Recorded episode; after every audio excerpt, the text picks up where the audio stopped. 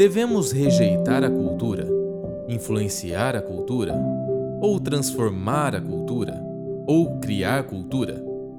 Ao invés de sermos formados ou deformados pela cultura, ou ainda pior, criarmos versões distintamente cristãs de tudo no mundo, somos chamados a viver pela luz da revelação bíblica, para que nossa influência e presença fiel possa ser notada na cultura. Nossa proposta nesta nova série de sermões é promover uma visão cristã da cultura e do papel dos cristãos dentro dela. Bem-vindo à série Cristão e Cultura Redenção nas relações. Bom dia, irmãos. Que a graça e a paz do Senhor Jesus seja uma verdade sobre nós. É, abre comigo a tua Bíblia em Deuteronômio capítulo 6, por gentileza. A proposta na ordem de culto é a gente ler do 1 ao 9, mas a gente vai ler do 1 ao 13, tá? É, a gente vai usar esse texto hoje como base das nossas conclusões finais para esse sermão você vai perceber que durante o sermão a gente vai desenvolver alguns princípios relacionados a liturgias cristãs e liturgias seculares e a aplicabilidade, né, o caráter mais prático desse sermão, ela vai ficar para o final com base nesse nesse texto que a gente vai ler agora. Então a gente vai ler, vai conversar sobre o assunto e depois no final a gente vai voltar em Deuteronômio 6. Vamos ler juntos? Estes, pois, são os mandamentos, os estatutos e os juízos que mandou o Senhor vosso Deus para ensinar-vos, para que os cumprisseis na terra a que passais a possuir. Para que temas o Senhor teu Deus e guarde todos os seus estatutos e mandamentos que eu te ordeno, tu, o teu filho e o filho do teu filho, todos os dias da tua vida, e que seus dias sejam prolongados. Ouve, pois, ó Israel, e atenta em os guardares, para que bem te sucedas e muito te multiplique, como disse o Senhor Deus e seus pais na terra que manda leite e mel. Ouve, Israel, o Senhor é o, no, o Senhor nosso Deus é o único Senhor. Amarás, pois, o Senhor teu Deus de todo o teu coração e de toda a tua alma e de todas as tuas forças. Essas palavras que hoje te ordeno estarão no teu coração e as ensinarás aos teus filhos, e dela falando assentado em sua casa, e andando pelo caminho, e deitando-te e levantando-te. Também as atarás por sinal na tua mão, e te serão por frontais entre os teus olhos. E as escreverás nos umbrais de tua casa e nas tuas portas. Quando, pois, o Senhor teu Deus te introduzir na terra que jurou aos teus pais, Abraão, Isaque e Jacó, que te daria com grandes e boas cidades que tu não edificastes, e casas cheias de tudo bem, de todo bem que não enchestes, poços cavados que não cavastes, vinhas e olivais que não plantastes, e comeres e te fartares, Guarda-te que não te esqueça do Senhor, que te tirou da terra do Egito, da casa da servidão. Ao Senhor teu Deus temerá, e a Ele servirás, e pelo teu nome jurarás. Vamos orar? Pai, muito obrigado por esse tempo que nós estamos aqui, a fim de que a nossa consciência ela seja despertada para que nós possamos compreender a tua obra redentora. Obrigado por esse momento de celebração, de culto, de encontro, aonde você fala mais uma vez sobre a gloriosa obra do seu filho e o impacto dela na nossa vida. Nós te agradecemos pelo ministério do teu Espírito, pelo ministério da palavra e depositamos a nossa confiança no Cristo que se faz presente todas as vezes em que nos reunimos em nome dele. Nós oramos e pedimos para que o nosso coração esteja aberto para receber Jesus como nosso pastor, como o nosso mestre, aquele que nos ensina palavras de espírito e vida a fim de que possamos compreender e andar em conformidade com o espírito da tua vontade. Nós depositamos a nossa confiança no Teu Espírito e pedimos para que os nossos olhos sejam abertos para que possamos contemplar as maravilhas da Sua lei, Pai. Em nome de Jesus. Amém. Irmãos, eu quero indicar para vocês os materiais que eu usei para para o desenvolvimento dessa série. Eu acredito que não foi só eu que passei por esses materiais aqui. É, inclusive, toda vez que a gente começa uma série, né, a gente seleciona ali alguns livros e, e, esses livros aqui até o Fafa compartilhou que também estão inclusos, né, nos materiais que a gente está lendo. É, James Smith ele tem três livros que se chamam Liturgias Culturais, né, o volume 1 é, Desejando o Reino, volume 2, Imaginando o Reino, e o volume 3, Aguardando o Rei. E ele vai falar sobre essa questão de como o coração do homem ele é formado através dessas liturgias que ocorrem na sociedade ou ocorrem de acordo com é, a palavra do Senhor. Né? É, tem um livro dele que é um livro mais simplificado, até um pouco menor que esses três aqui, que se chama Você é aquilo que você ama. É um livro maravilhoso que vai te ajudar muito a você é, compreender como o seu coração é formado no dia a dia, independente se seja é, sob uma influência cristã ou não. Então a gente vai usar bastante desse material aqui. Você vai perceber que hoje não, não tem tanta citação com o nome de autor, mas é, implícito em tudo aquilo que a gente está falando tem esses, esses três, três livros aqui. Se puder segurar, valeu, obrigado. Ah, eu queria começar falando um pouco sobre aonde nós nos encontramos na, na linha de tempo né, da cultura, é, para que nós possamos envolver uma base ali para chegar onde a gente pretende. Então, eu queria falar um pouco com vocês sobre a relação do Evangelho com a cultura ocidental, em específico, que é o nosso mundo. Né? A gente não pode querer abranger demais, porque algumas coisas que nós falamos aqui, talvez na África é outro contexto, talvez na, na Ásia é outro contexto. Né? Então, é, mas dentro do que, no que se refere à cultura ocidental, nós precisamos entender que desde o início da história da igreja até agora nós tivemos a sociedade pré-cristã, que é a sociedade ali do livro de Atos, a sociedade que não conhecia o evangelho, né?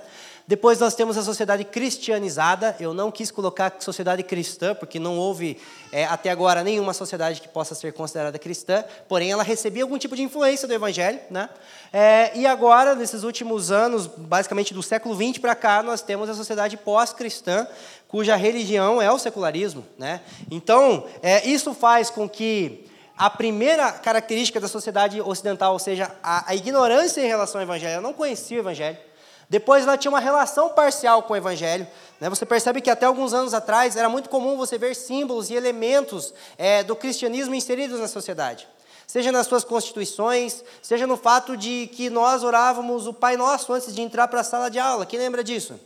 Então, várias coisas que aconteciam na sociedade, de certa forma, elas comunicavam um pouco do que se refere ao Evangelho. Elas não pregavam o Evangelho, mas elas é, é, demonstravam sinais do Evangelho. Porém, hoje nós estamos inseridos naquilo que podemos chamar de sociedade pós-cristã, que é a sociedade caracterizada pela rejeição ao Evangelho. A remoção, de uma forma sistemática, de uma forma progressiva, de todos os elementos sociais que falam sobre Deus. Né? Então, hoje nós estamos vivendo num mundo onde cada vez mais não existem pedagogias de ensino que tragam um conhecimento prévio de quem é o Senhor. É, o mundo está mudando ao nosso redor, cada vez mais anticristão, cada vez mais rejeitando a mensagem que um dia é, influenciou partes da sociedade. É, e a impressão que eu tenho é que muitas vezes nós estamos querendo reivindicar pela força aquilo que nós perdemos pela omissão. Porque durante alguns anos, algumas décadas atrás, nós transformamos o cristianismo numa subcultura, numa bolha que não dialogava com a sociedade, enquanto pensadores, é, pensadores anticristãos, pessoas que, que engajaram na universidade sem pensar no diploma, que engajaram no mercado de trabalho não trabalhando por dinheiro, mas para deixar um legado, adentraram todas as esferas da sociedade e construíram o mundo que a gente está vendo hoje. E nesse tempo em que nós ficamos calados, essas pessoas estavam agindo. E hoje nós colocamos a nossa expectativa de que o Estado vai devolver para nós uma sociedade que já não é mais cristã, que é pós-cristã, que já não é mais cristianizada. Eu não estou dizendo com isso que a gente tem que votar no presidente mais encapetado que existia então, porque ah, já que está ruim, vamos ficar. Não, não é disso que eu estou falando, tá? É, eu estou dizendo que não vai vir de cima, não vai vir através do exercício do poder aquilo que deveria ser estabelecido pelo exercício da vocação. O mundo mudou e a gente tem que aceitar isso. De uma forma conformista? Não, mas de uma forma realista. Não existe a possibilidade de impor uma legislação que agora vai obrigar os filhos dessa sociedade a rezar Pai Nosso na escola. Passou, irmão. A questão é como a gente vai lidar com esse tempo em que nós estamos vivendo. Não é de uma forma conformista, mas é considerar: olha, três da tarde tem sol, não adianta querer que tenha sol sete da noite. É, então, nós estamos vivendo em momentos de cada vez mais trevas, né? É, e paralelo a isso, a principal característica da. Eu mudei, eu tinha que ter escrito a principal característica da igreja pós-moderna, não dá, porque igreja e pós-modernidade não combina. Mas a principal característica da religião cristã pós-moderna tornou-se uma ortodoxia bíblica acompanhada de uma cosmovisão mundana. A forma como os cristãos nominais, a forma como aqueles que são a, a, participantes da religião cristã no, nos dias atuais professam a sua fé, ela é assertiva. A gente sabe rezar Pai Nosso, a gente sabe ah, os principais credos, a gente sabe os fundamentos básicos da nossa fé, mas a forma como a gente lê a Bíblia nem sempre é, afeta a nossa forma de ler, de ver o mundo. Então, nós precisamos reconhecer que uma das principais características da nossa sociedade é justamente o fato de que, da nossa sociedade não, mas nós como povo de Deus, é de termos uma ortodoxia que ela é cristã. Nós não falhamos em nossa confissão. Mas o diabo não precisa que você negue a sua fé, basta que você não a pratique. É, pessoa, e você percebe que às vezes essa, essa, essa característica dessa cosmovisão mundana, ela não está relacionada a uma moralidade baixa. Porque a, as pessoas hoje, a maioria dos cristãos são pessoas que até são gente boa, sabe? É, não rouba, é, não mata, não bebe, não fuma, não traz esposa e tal. Eu estou sendo otimista, tá? Ah, é, né, vamos pensar que né, a gente chegou nesse nível de moralidade. Mas nós precisamos entender que isso aqui deveria ser o mínimo. É, ninguém merece um prêmio por não trair a esposa. Eu lembro que um dia eu estava sentado com a irmã e falou: Ah, mas eu não traio ela. Eu falei: Você quer um prêmio por, ser um, por não ser um cafajeste? Ah, mas eu trabalho certo. Você quer um prêmio por não ser um vadio? Né? Então, não adianta ter um conhecimento claro do Evangelho e o máximo que a gente consegue fazer é ser um conservador, cara. Então, a moralidade não é termômetro para dizer que temos uma cosmovisão cristã. Porque tem ateu que trata bem a esposa.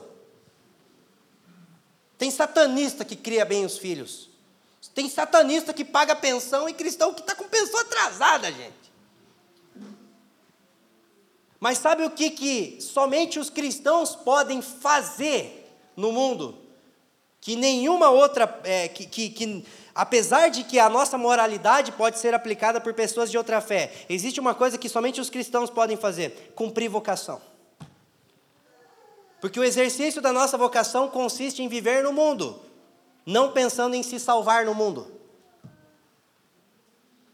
Então, essa é a maior evidência de que ainda temos uma cosmovisão mundana. Porque muitos de nós temos a tendência de acordar amanhã e fabricar tijolo para o Egito de ir numa faculdade pensando, pensando no, no salário que o diploma vai oferecer. De trabalhar pensando em ganhar mais para ter o que quer. Isso é viver para se salvar. Isso é uma cosmovisão mundana. Apesar de não roubar, apesar de não matar. O exercício e o desenvolvimento da nossa vocação é a maior evidência de que a nossa cosmovisão está sendo afetada pela nossa ortodoxia. Quem está entendendo? Então não é uma crise de aprender, é, de, de, de entender o que é certo. Não é uma crise de ortodoxia. É uma crise de pedagogia. Não é que a gente nega a nossa fé, é que a gente não está aprendendo a nossa fé da forma correta. Porque a gente acha que aprendizado é o que a gente está fazendo aqui. E a gente esquece que aprendizado é 100% da vida. O teu filho não é formado só pelo tempo que ele passa na escola. Nós somos pessoas que se desenvolvem até o dia da nossa morte de uma forma pedagógica. Então não é que as bases da nossa fé estão, da nossa fé estão erradas, é que a gente está aprendendo mais com o mundo do que com aquilo que Deus quer que nós aprendamos. Então, nós não vivemos uma crise de ortodoxia, nós vivemos uma crise de pedagogia porque estamos inseridos em liturgias pedagógicas impostas pela sociedade atual que estão amoldando o nosso pré-consciente, o nosso consciente e o nosso comportamento. ritmos culturais que muitas vezes não temos a capacidade de discernir, mas que é, com o passar do tempo você olha para um cristão, você olha para um, para um não cristão, é a mesma coisa, com exceção da profissão de fé. Fora a tua confissão, fora o que a tua programação, sei o que você faz domingo de manhã, né? É, mas fora isso, o que, que te distingue de um não cristão? Nossas perspectivas, muitas vezes, sobre casamento, é, as nossas perspectivas sobre dinheiro, sobre trabalho, sobre sofrimento, sobre sucesso, elas ainda não foram afetadas por uma perspectiva bíblica, mas não é porque a gente não quer, é porque a gente está aprendendo mais com os princípios que a sociedade impõe do que com os princípios que Deus estabelece. É, então, o objetivo dessa, desse sermão é falar um pouco sobre como essas liturgias são estabelecidas, né? Mas antes de tudo, vamos pensar o que, que é liturgia, né? Vamos falar um pouco sobre isso. Já citei, sem citar, mas vamos, vamos pular aqui, peraí. Aham. É, o que são liturgias, né? Liturgia é o princípio organizador que harmoniza a relação entre culto, cultivo e cultura. Já parou para perceber que essas palavras são semelhantes? É, o homem foi criado para prestar culto a Deus. A ele foi dado um ofício de cultivar o jardim. Fafo falou sobre isso com nós, é, conosco, né, na, na, última palavra que ele pregou, sobre o mandato cultural. É, e, o, e o exercício desse cultivo iria estabelecer em toda a terra uma cultura à luz desse microcosmos chamado Éden.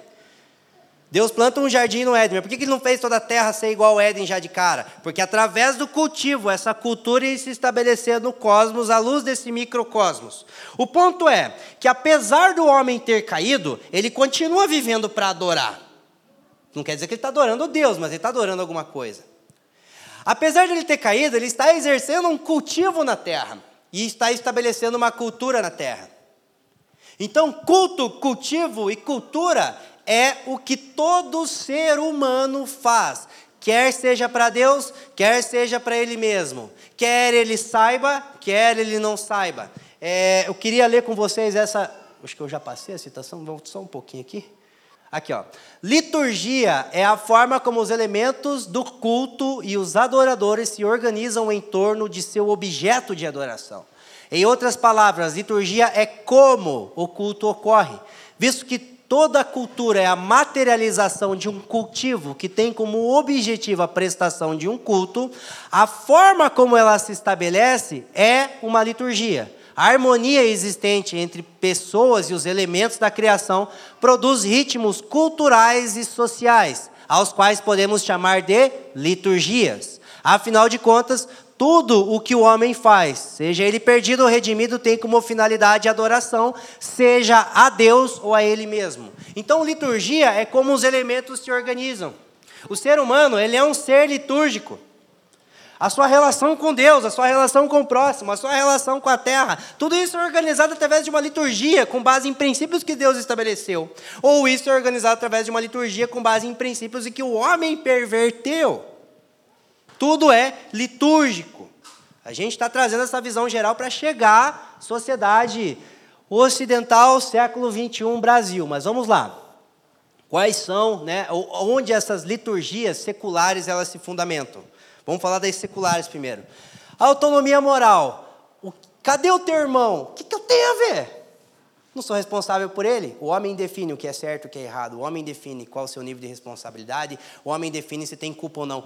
Ai, mas eu dormi com a minha namorada, mas não me senti culpado, não é pecado. Hã? Ah, mas ah, eu briguei com a minha esposa, deu um soco na cara dela, mas ela mereceu, cara. Não é você que estabelece culpa ou não. Sabia que Caim não se sentiu culpado por matar o irmão? Ah, o que eu tenho a ver com isso? Tá, mas mesmo você não se sentindo culpado, não é você que determina o que é certo e o que é errado, sou eu. Na sociedade atual, se você não se sente culpado, faça. Se você se sente culpado, não se sinta, né? Então, autonomia moral, primeira característica, depois, medo da morte. Meu Deus, o que, que vai acontecer comigo? As pessoas vão me perseguir. Aí, aí Deus coloca um sinal de proteção em Caim, né? Mas a, a, uma das principais características dessa sociedade, ou desde a sociedade fora do Éden, é o medo de morrer. E não é o medo de morrer e findar minha vida, porque tem gente que não tem medo de morrer nesse sentido, mas é o viver tentando se salvar. A sociedade que vive para se salvar. E por fim, a idolatria. Ele sai, constrói uma cidade, né? Sai não, ele sai da presença de Deus, sai, constrói uma cidade, e ele dá o nome da cidade o nome de Enoque, mas não é o Enoque do bem lá na frente que Deus levou, é o Enoque do mal, filho de Caim. E uma das raízes para a palavra Enoque significa dedicado, ou seja, Caim dedica ao homem aquilo que ele fez. Babel, vamos fazer algo para deixar o nosso nome grande. É uma sociedade idólatra com medo da morte e moralmente autônoma. O que, que isso vai produzir? Isso produz progresso. Primeira coisa, não deixa de ter progresso porque foi o homem caído que fez. Os descendentes de Caim, pais da arquitetura, pais da guerra, pais da agricultura, pais dos instrumentos musicais. O Moisés ele vai dizer em Gênesis, varões de renome na antiguidade. É só se olhar um iPhone, irmão. Falar, é, progride, o negócio é bom, né? É só se olhar um Opala. Falar, cara, o cara que fez isso aqui, não sei se, se era caído ou não, mas é muito bem feito, né? É, progride, se desenvolve, mas o mito do progresso é que o homem, o fato do homem fazer algo bem feito não significa que ele tem comunhão com Deus. Porque a próxima consequência disso é a degradação ética, moral e espiritual. Apesar do progresso externo, o homem não consegue refrear suas paixões, não consegue reestabelecer comunhão com Deus. No início da pandemia, lá na China, é, fizeram um hospital em sete dias, lembra? Que aconteceu esse negócio do hospital lá, que eles fizeram bem rápido e tal. E um dia eu vi uma postagem no Facebook e aquilo me chamou a atenção. Nós fizemos, é, enquanto humanidade, nós fizemos um prédio em sete dias, mas ainda demoramos dois anos para descobrir o nome do nosso vizinho.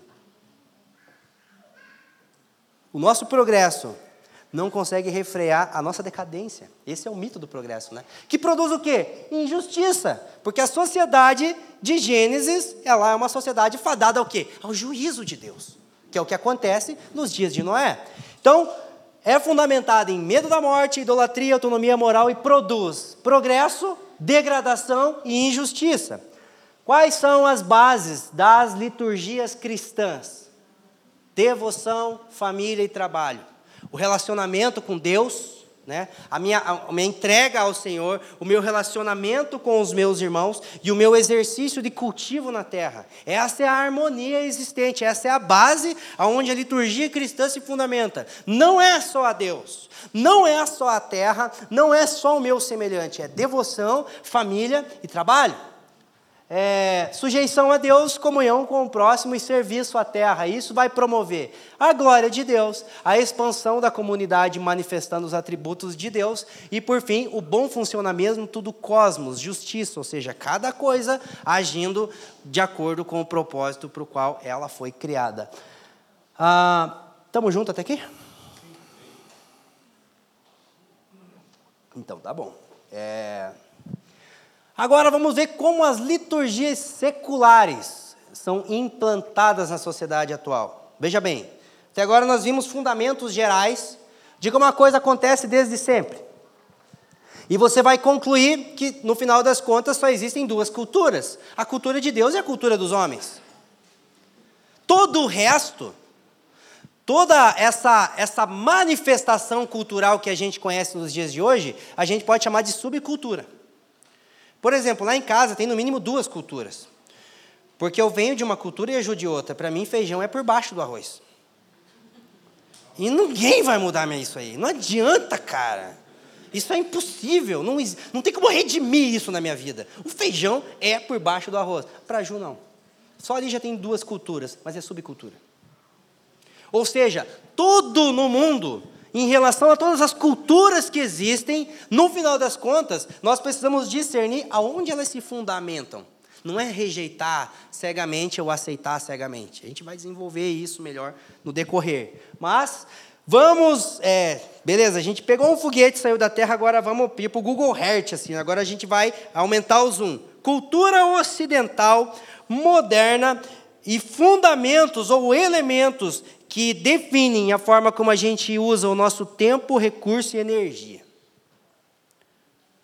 Você usa o seu tempo, o seu recurso e as suas energias motivado por algum ritmo cultural, instruído por alguma liturgia, seja ela secular ou cristã.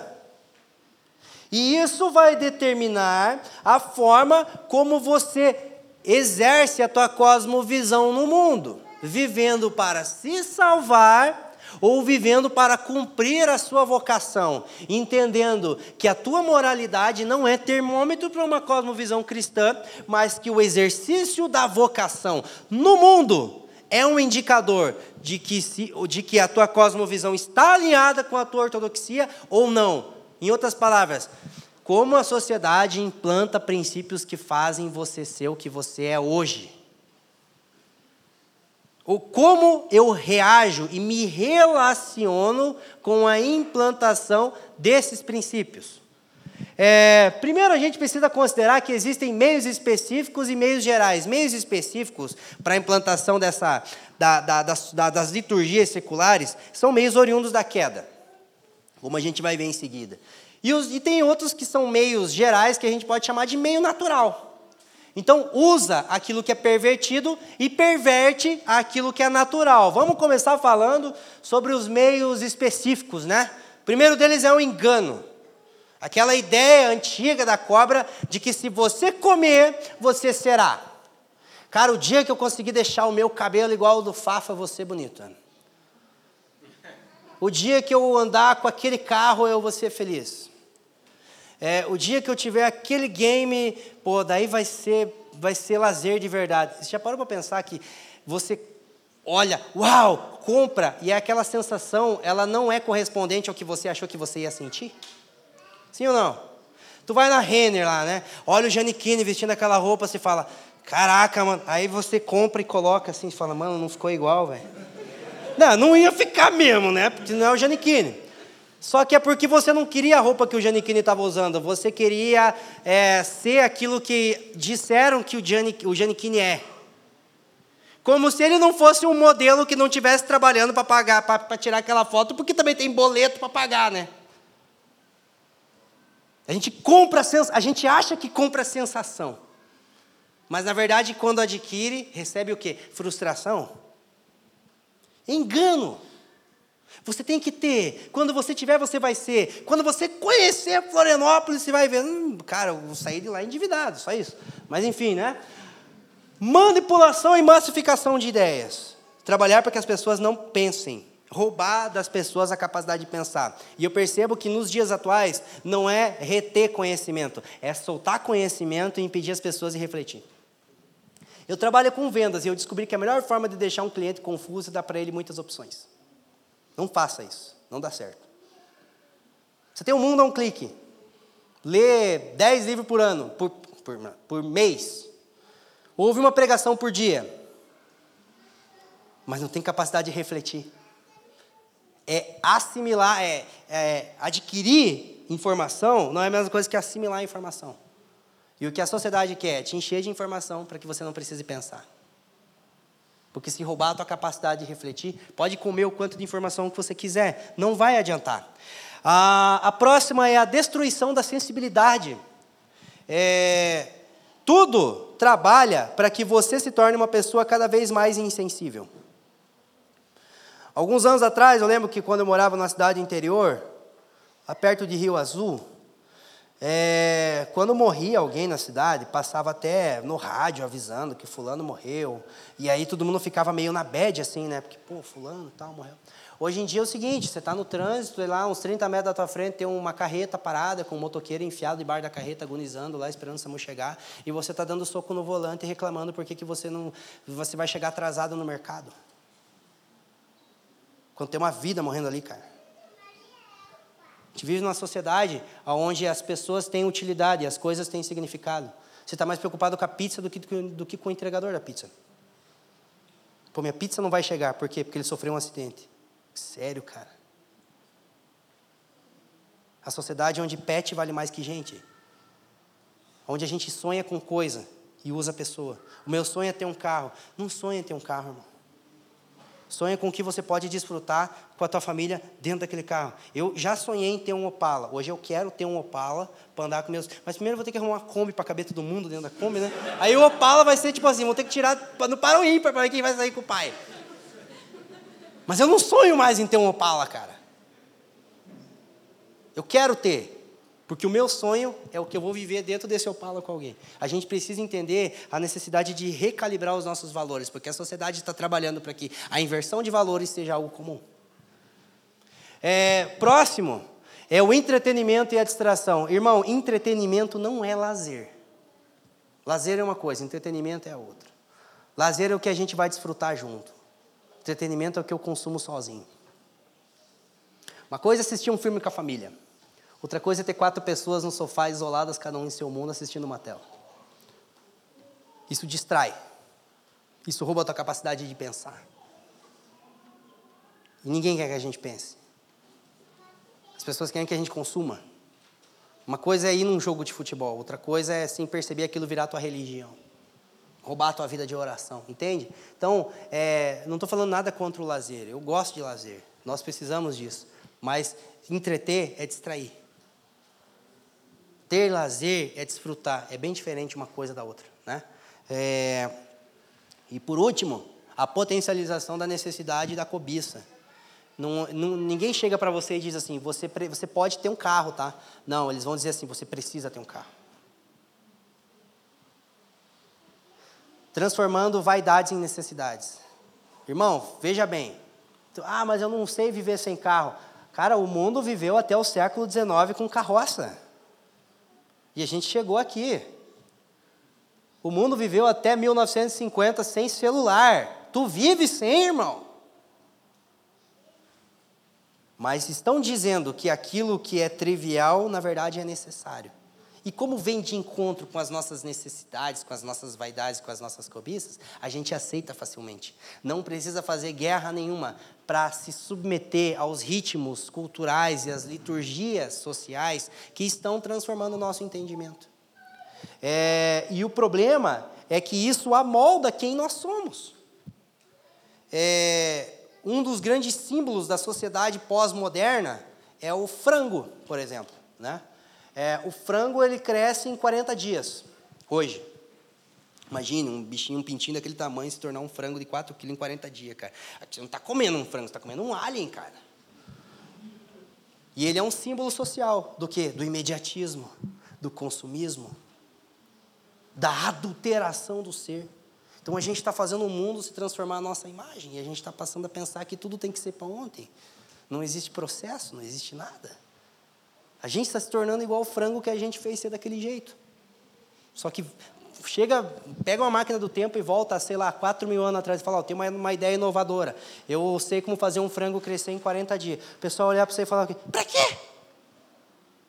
Não estão com pressa. Porque há 4 mil anos não existia imediatismo, entende? É o que a gente formou agora, cara. É a forma como a gente pensa hoje. Mas também existem alguns meios naturais esses meios aqui são os meios que nós, como cristãos, deveríamos adotar para a nossa vida também. Intencionalidade, nada é por acaso, irmão. Por trás da, de cada canção de letra existem pensadores. E se não existem pensadores, existem só compositores. Porque eu não consigo dizer que, que os caras que compõem funk são pensadores, intelectuais, assim. Não é isso que eu estou querendo dizer, pelo amor de Deus mas eles são adeptos da filosofia de alguém que pensou por eles, ensinou eles a pensar daquele jeito e eles colocam aquela música. Veja bem, você percebe que quando as canções, é, 1980 para cá, elas começaram a ser canções mais promíscuas, a sociedade se tornou cada vez mais permissiva? Não é à toa. E o que estão colocando nas canções hoje, provavelmente vai se tornar comum amanhã. O que estão colocando na, na, em Hollywood hoje o que estão colocando no computador hoje, na internet. Então, tudo é intencional é, e também é integral. Porque está trabalhando todos os aspectos da sociedade. Nenhuma cultura se estabelece sem que haja harmonia entre os seus elementos. Então não é só a canção, não é só a música, não é só o jeito de se vestir, não é só o que fazer, não é só o que comprar. É um conjunto da obra. Né? É, depois nós temos a utilização do espaço e do tempo. é, a sociedade usa do cosmos para estabelecer as suas ideias. Você pega o ônibus até você chegar no teu trabalho, quantos apelos à imoralidade você recebeu na rua? Outdoor, é, Facebook, a sensualidade. Quantos apelos a achar que ser bonito é isso, isso e isso, e o ser feio é isso, isso e isso. Você recebe quando você olha para o mundo ao teu redor. Então utiliza da geografia ao nosso redor para comunicar ideias dentro de nós. E por fim, é, por fim não, por antes do fim, né? É, a aplicabilidade dos absolutos. Isso aí é algo que nós, como cristãos, também deveríamos fazer. A sociedade diz que não existe absoluto, mas não há nada mais absoluto do que na sociedade do que ela achar que o homem é o centro do universo. Do que ela achar que ela tem direito de fazer o que ela quer na vida dela. Então aplica assim os absolutos. E absoluto normalmente é uma coisa que quem é adepto não questiona. Por que, que eu tenho que trabalhar por dinheiro? Ninguém questiona esse absoluto, cara. Por que, que eu tenho que casar para ser feliz? Pouca gente questiona. Mas depois que casa, aprende também que não era para isso que casou, né? Então existem vários absolutos dentro de nós. Que a gente recebe da sociedade sem perceber. Por que, que tu acha que ganhar mais é bom e ganhar menos é ruim? Que, que tu acha que ter um carro de 100 é melhor que ter um carro de 50? Depende, mano. Entende? É, então, são absolutos que são estabelecidos que ninguém questiona. Ela aplica esses absolutos e nós, como cristãos, também precisamos aplicar esses absolutos dentro de nós. E por fim, é aquilo que o Leandro fala, o princípio do gotejamento. Repete. Te insere numa rotina diária. É a sociedade que não questiona por que odeia a segunda e por que ama a sexta. Por que gasta no final de semana aquilo que adquiriu durante a semana. É a sociedade que não questiona por que, que eu, é, digamos assim, eu Vou comprar um carro que vale 50, vou pagar 80 para vender por 30, para comprar um de 60 para pagar 120. E acho que isso é jogo. É a sociedade que não, não calcula na hora de comprar um carro de uma casa, mas ela tem a, a coragem de dizer: não, mas é que filha é para a vida toda, tem que pensar bem. Tá, mas quantos anos está pagando teu apartamento, irmão? Financiamento é para 30 anos, cara. Quantas pessoas que, de tanto que tem que ficar trocando de carro, de celular e disso e daquilo, aquelas coisas, não sai do boleto? Também é para a vida toda, se você for pensar bem. Mas a gente não reflete nessas coisas. A gente não consegue entender que prosperidade nem sempre é o que a gente tem, ou na verdade nunca é o que a gente tem à luz das Escrituras. Que sofrimento não é, não é o que dizem que é. Que é. Só que de tanta repetição, de tanto ser inserido nessas rotinas, nesses ritmos culturais, a gente não questiona mais. Isso que vai amoldando o nosso pré-consciente, a tal ponto da gente não conseguir equalizar a forma como a gente vê o mundo com a forma como a gente vê a Bíblia. Qual que deve ser a nossa relação com esses ritmos culturais que estão sendo estabelecidos para mudar a nossa forma de pensar. Os meios específicos oriundos da queda, que eu falei sobre engano, é, sobre. É, o que eu falei aqui? Manipulação de ideias, destruição da sensibilidade, isso aí precisa ser contraposto por virtudes cristãs. Né? Ah, e os meios naturais precisam ser reivindicados. Então você olha para a sociedade, eu quero ser intencional em propagar uma ideia assim como, sei lá, um cantor do pop. Mas a manipulação que ele usa, eu preciso ter uma virtude que contraponha isso. Está entendendo? É, então, os meios naturais a gente precisa reivindicar para nós, enquanto cristãos. E os meios específicos, obviamente, discerni-los e contrapor esses meios.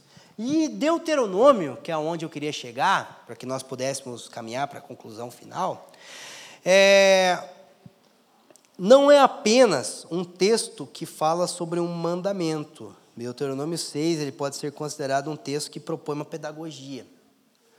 É, todo final de semana, todo domingo que nós estamos aqui, nós confessamos a quebra de Mateus 22, certo? Jesus cita em Mateus 22 e Deuteronômio 6. Não tem uma pessoa sensata aqui que na hora que, por exemplo, o Fábio falou, se você, se você se sentir à vontade, se você se sentir parte disso, não tem nenhum aqui que fale, ah, essa semana eu não preciso fazer essa, essa oração aqui porque está tudo bem. Alguém em sua consciência não diria isso. Porque o resumo da lei, amar o Senhor com toda a força, alma e entendimento, dele depende da, dele dependem a lei e os profetas. Então, toda a nossa omissão, todo o nosso abraçar, a manter a amizade com o mundo, todo o nosso, é, o, o nosso omitir a nossa vocação, ele passa por Deuteronômio 6. Então, nós precisamos olhar para esse texto na perspectiva de como isso pode amoldar a nossa vida, a fim de que aprendamos com as pedagogias ou com as liturgias que Deus propõe, e não com aquilo que a sociedade está impondo sobre nós. É, a primeira coisa, a primeira característica, é que os mandamentos eles deveriam ser cumpridos na terra. Deus ele eliminou os povos que estavam em Canaã, mas ele não eliminou os vizinhos. É, porque se Deus quisesse que eles cumprissem os mandamentos de forma isolada, ele tinha deixado eles no deserto, lá eles estavam mais reclusos, sim ou não? Sabe aquela ideia de que, cara, eu só consigo orar quando eu estou de férias no meu trabalho? Eu só consigo tratar bem minha esposa quando não tem um dia estressante no serviço. Eu só consigo dar tudo de mim no trabalho quando está tudo bem em casa. Eu só consigo ser gentil com os meus filhos quando eu não me estressei no trânsito. Então você precisa ser tirado desse mundo para obedecer os mandamentos de Deus. Não é assim que funciona. Os mandamentos deveriam ser cumpridos aonde? Na terra. Porque, apesar de Deus ter tirado os, os inimigos, né, as nações da terra de Canaã, ele deixou os vizinhos porque a fé era pública. Então, o exercício da fé pública tem que ser considerado não no sentido de que as pessoas têm que provar para os outros que a gente é crente, mas não permitir que as pressões sociais nos impeçam de obedecer aquilo que Deus tem para nós. Amém? Ah, Disposição integral, com toda a força, com toda a alma e com todo o entendimento. É, esse é o mandamento mais importante: amar o Senhor com toda a nossa força, com toda a nossa alma, com todo o nosso entendimento. A alma e entendimento, às vezes, na, na, na, na gramática hebraica é a mesma coisa é, entendimento e força para eles não tem muita diferença, porque se você faz, se você entende e não faz, então você não faz. Então são palavras muito semelhantes. Porque ele fala: "Amarás o teu Deus com todo teu coração, com toda a tua força, com toda a tua mente". Daqui a pouco ele fala: "Essas palavras estarão no teu coração". Como assim? É porque é tudo muito similar, mas sugere algumas coisas que a gente precisa é, entender com isso, né? Primeiro é redefinir os nossos desejos.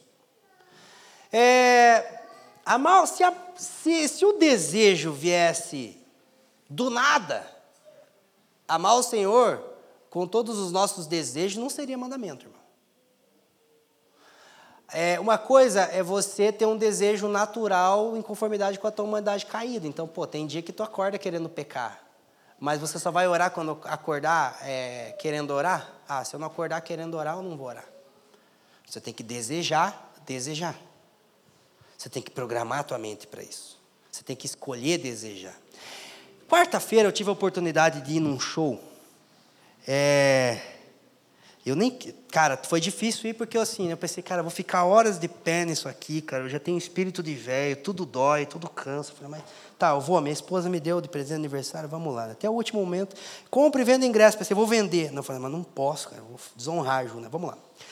Aí eu fui, cara, e como foi bom em vários aspectos, e uma coisa que eu percebi é que aquele show de rock foi a coisa mais parecida com um culto a Deus que eu já vi na minha vida, cara. Vou te explicar, calma. Um culto a um não Deus. Aquilo é um culto, cara. As pessoas ficam sem fazer xixi das três da tarde até as onze da noite para não perder uma vista privilegiada, cara. E durante um culto a gente tem que ir naquele banheiro três, quatro vezes. As pessoas não queriam filmar. Só filmava a introduçãozinha, porque queria ver o momento do slash, com aquela guitarra, meu. Você vê engajamento do início ao fim. Você vê toda uma preparação para isso. Pessoas se planejaram financeiramente durante meses. E aí, em nossos encontros, aonde existe um Senhor muito mais excelente, aonde existe uma notícia muito mais sublime, a gente se dá o luxo a não se entregar por inteiro, porque eu estou com sono. O problema é teu, irmão. Com todo respeito, não, o problema é teu. Não é, não é uma crise, senão de outra coisa que não seja uma crise de desejo. O problema é que a nossa sociedade se tornou um povo onde a gente nunca está onde está. Nunca está inteiro no trabalho, nunca está inteiro com a esposa, nunca está inteiro quando está com os filhos. A maior evidência disso, a gente pega o celular quando, tá, quando era para estar tá com o filho.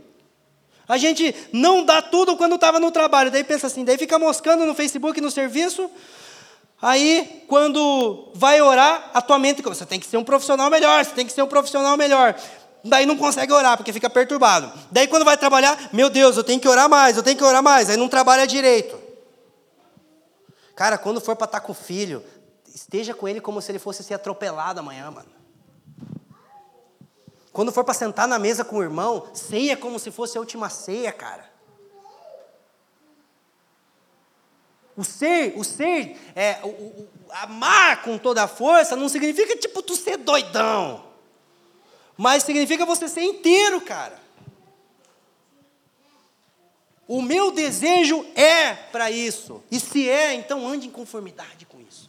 Nós precisamos escolher o que a gente quer desejar. Né? Ah, solidificar valores. Você precisa aprender, né? nós precisamos aprender a olhar cada coisa de acordo com o seu verdadeiro significado. O que é um celular? é um objeto de consumo. O que é uma pessoa? É um ser humano. Como é que eu vou tratar as coisas? Entende? O que é a pizza? Comida. O que é o um entregador? Alguém que Deus criou a sua imagem e semelhança. É dar significado, sentido e propósito às nossas ações. Nunca deixe de ser só uma janta. Nunca deixe de ser só um dia de trabalho. Se a gente não dá significado às nossas pequenas ações, a gente vai entrar no modo automático. Nunca deixe de ser só um passeio no parque com o teu filho, cara. Porque o, o, judeu ele andava explicando, olha, eu faço isso por causa disso, eu faço isso por causa disso. Ele sempre tinha um significado daquilo que ele fazia. Apesar de alguns levarem aquilo para o lado legalista, nós precisamos entender que todas as nossas ações elas precisam ter significado. Por que vai casar? Por que vai comer? Por que vai trabalhar? Quando os nossos valores são definidos em conformidade com desejos estabelecidos, nenhuma ação por si só é inútil, cara o meu comer, o meu levantar, né? A, a importância da repetição, o bom uso do dia a dia. Ele diz assim, né? Essas palavras você vai ensinar para o seu filho de manhã, de tarde, é, ao deitar, ao levantar. É, e nós pensamos que só estamos aprendendo aqui, cara. Nunca deixe ser só uma louça. Reflita enquanto está lavando louça. Reflita no banheiro, reflita no trânsito, pense, observe. Tudo é oportunidade para aprendizado. Teve um dia que eu estava cozinhando um miojo. Aí eu gosto, gente. Eu sei cozinhar, porque não, que fala miojo pronto, não sabe cozinhar, né? Sei, vai lá em casa para você ver. É, não sei tudo assim nesses pratos gourmet e tal, mas feijão com arroz, uma comida meio polonesa, meio mineira, assim a gente resolve.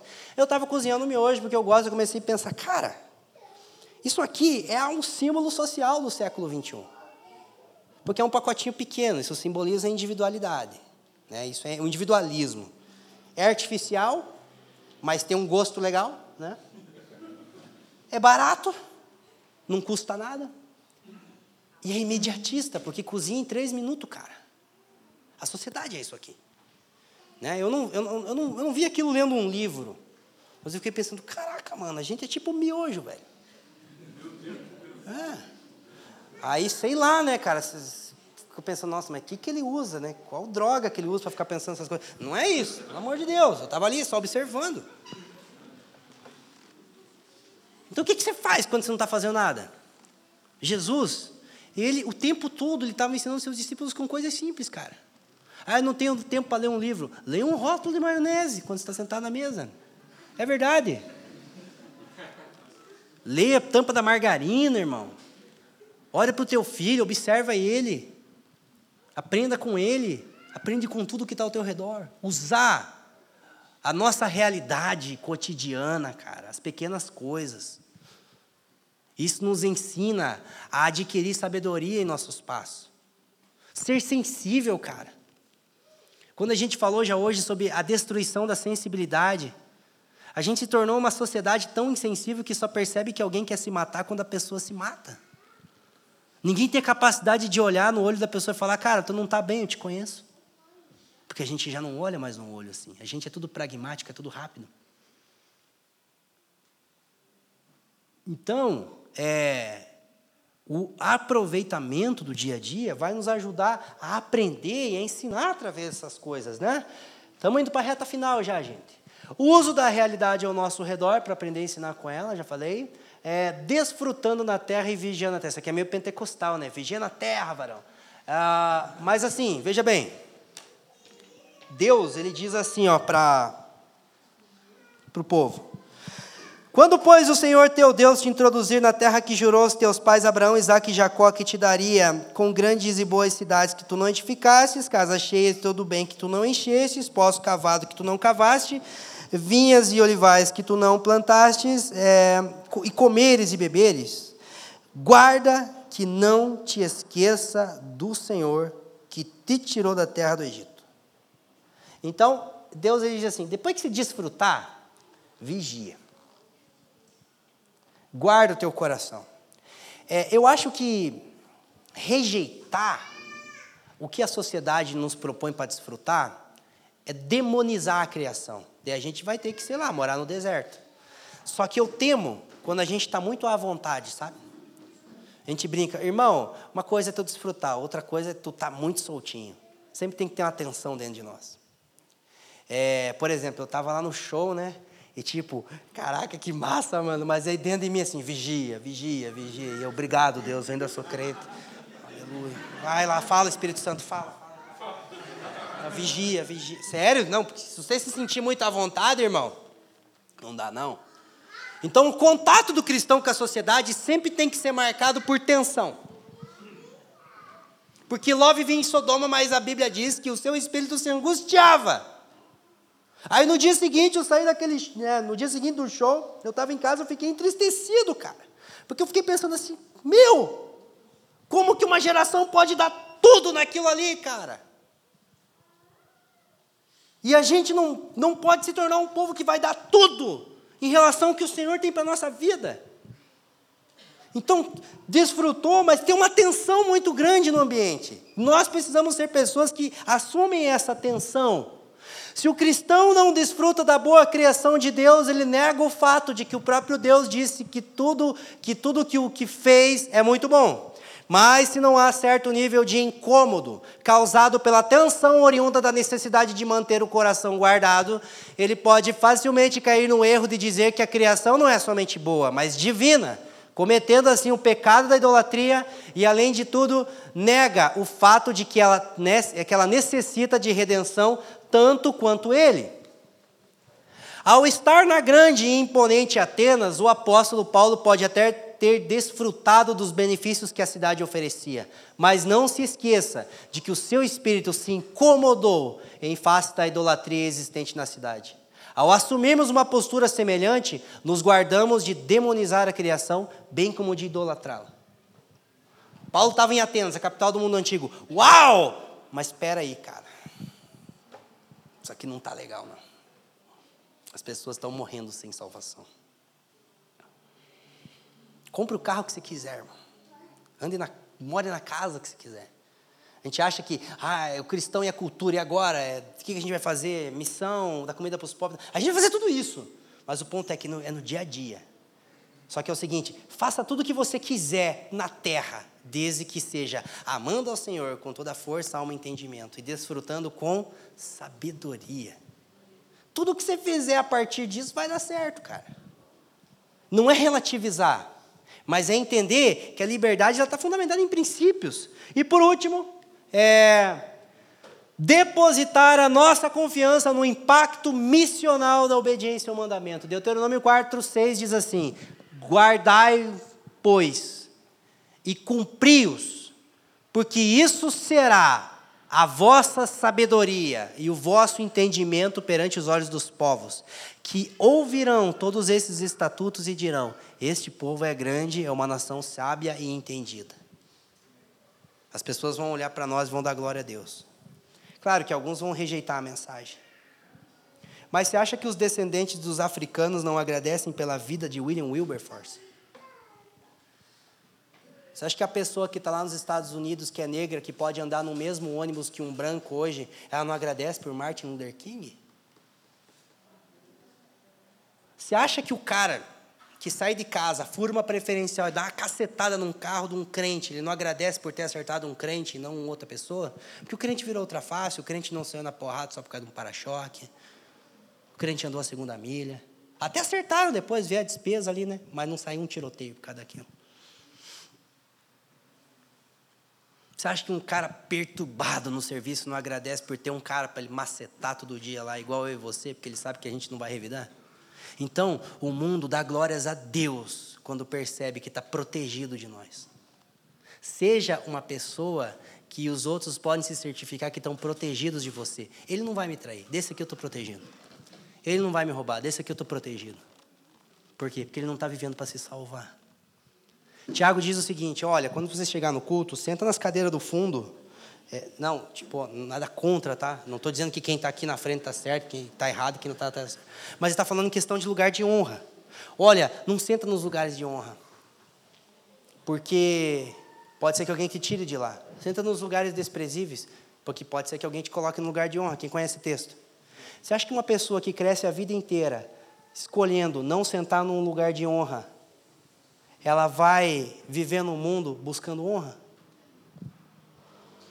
Paulo diz para Timóteo: olha, trate as mais novas como irmã, as mais velhas como mãe.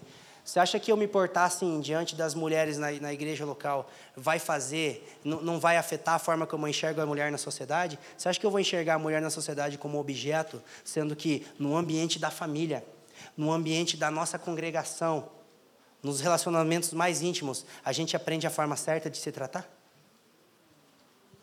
Então, o que a gente obedece no ambiente familiar e no ambiente comunitário expande.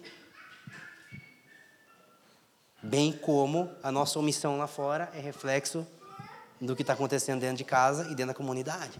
Então, nós precisamos ser pessoas que depositam a confiança no impacto que a obediência ao mandamento pode gerar. Eu não acredito que um cara como Wilbur, Wilberforce ele acordou e falou, cara, é, a missão da minha vida é é mudar a Constituição da Inglaterra que vai afetar a questão da escravidão em todo mundo. Eu não acredito que ele pensou nisso, já de início. Eu acredito que ele é um cara que olhou uma situação de injustiça. Cara, são dois seres humanos. Ninguém aqui pode ser tratado com desigualdade. E eu vou até as últimas consequências. Isso gerou um impacto no mundo.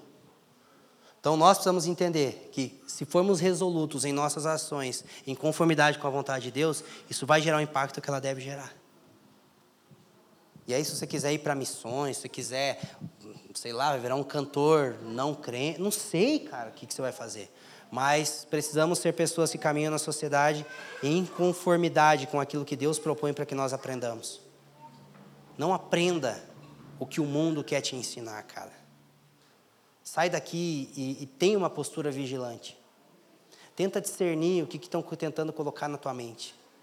Tenta discernir se a forma como você pensa é a forma como Deus pensa. E aí, nesse exame do que, que eu quero para minha casa, como eu estou configurando meu casamento, como eu estou estabelecendo a minha família, como eu estou interagindo com a igreja local, eu vou fazendo esse exame. O Espírito Santo ele vai permitindo a gente ter esse discernimento. De forma que a gente vai equalizando o nosso contato com a sociedade para que ele louve a Deus, para que ele sirva os interesses do mundo. Amém, irmãos? Obrigado por nos ouvir. A Família dos que Creem é uma igreja local em Curitiba comprometida com o Evangelho e a vida em comunidade. Para nos conhecer melhor e manter contato, acesse famíliadosquecreem.com.br.